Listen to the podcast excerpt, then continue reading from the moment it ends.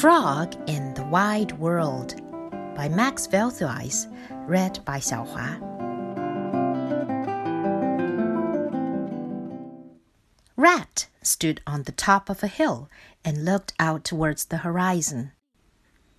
The world is quite beautiful, he sighed, and at once he felt restless. It is time for me to go on my travels. Early the next morning, he filled his rucksack with things he might need and provisions to last him the journey. Then he started on his way, eager for adventure. He hadn't gone far when he heard a shout. Wait for me! He looked round and saw Frog hurrying towards him. Rat, said Frog, where are you going? Out into the wide world, said Rat, to seek adventure. May I come with you? asked Frog in great excitement. Absolutely not, exclaimed Rat. You're far too small for such a long journey. Oh, please, Rat. I'm small, but I'm strong. I'll carry things.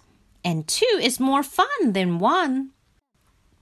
Come on, then, said Rat but don't fall behind. So together the two friends went out into the wide world. Frog carried the rucksack, and Rat led the way.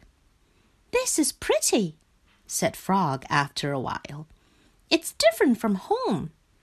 He had never been so far afield before. After they had walked a little further, Frog sat down. I'm hungry, he said. When can we have lunch? What? exclaimed Rat. We've only just started our journey. All the same, he took two peanut butter sandwiches from the rucksack. He was ready for a bite to eat himself. It's only a snack, mind, he said sternly. We still have a long way to go. When they had finished, they set out once more. Are we nearly there? Asked Frog. Where? replied Rat. The wide world, said Frog. How can we be? said Rat impatiently. We've hardly left home. When they stopped walking, the sun had almost set. Frog collapsed on the ground. I'm tired. I can't walk any further, he moaned.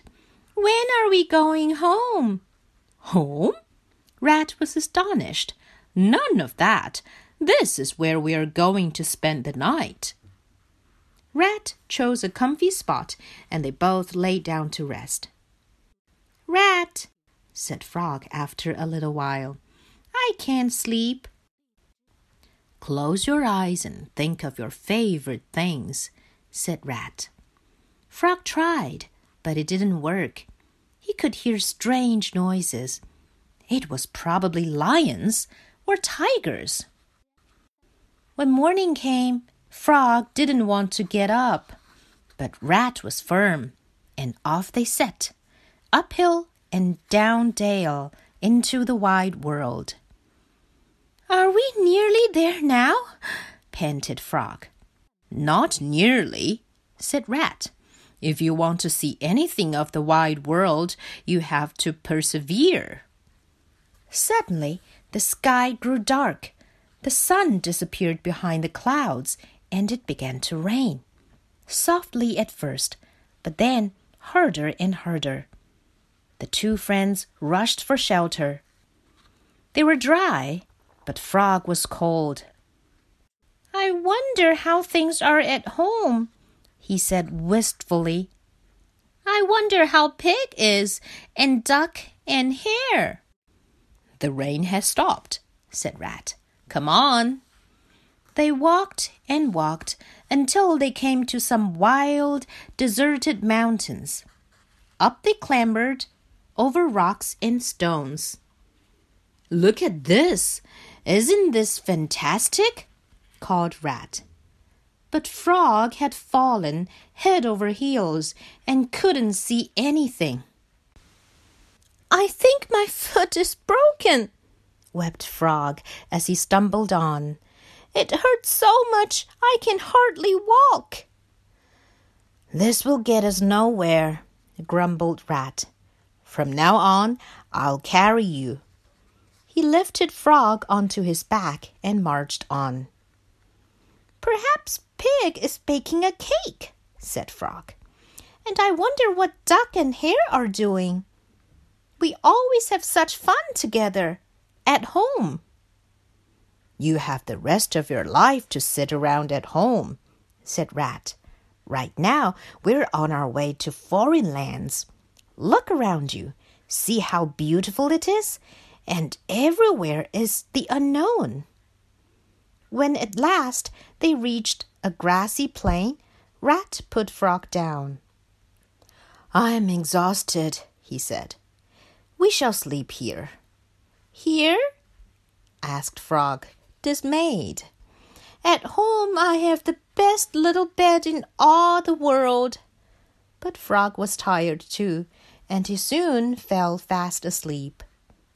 But when they awoke the following morning, Frog just sat there in a miserable heap. Rat, I'm not well. I feel so ill. I don't want to go to the wide world. I miss home so much. You're just too small for a trip around the world, said Rat. You're not ill. You're homesick. Homesick? Frog jumped up in alarm. Is that very bad? Not very, said Rat. You'll be better once you're home. Home, murmured Frog dreamily. That's it, said Rat. We're going back. Frog didn't need to be carried any longer. He bounded on ahead, back to Pig and Duck and Hare. Rat had to laugh. Do you mind going back? asked Frog. No, no, said Rat. I was almost missing home a bit. That's how it should be. At last, after hours of walking, Frog gave a shout. Look, we're nearly there! And, sure enough, in the distance they saw Pig and Duck and Hare waiting for them. Frog flew towards his friends as if he had wings. Welcome home, called Hare. How was your trip? Fantastic, sang Frog. The wide world is so beautiful, and we've had such adventures. There were lions and tigers and. Come inside at once, said Pig, and tell us all about it. I have just baked a cake, and you must be hungry. That was just what Frog wanted to hear. They sat around the table eating Pig's delicious cake, while Frog described the terrible storm and how brave they had been, the mountains they had climbed, and the sights they had seen. But there's still no place like home, said Frog, and he thought happily to himself of his own nice, warm little bed.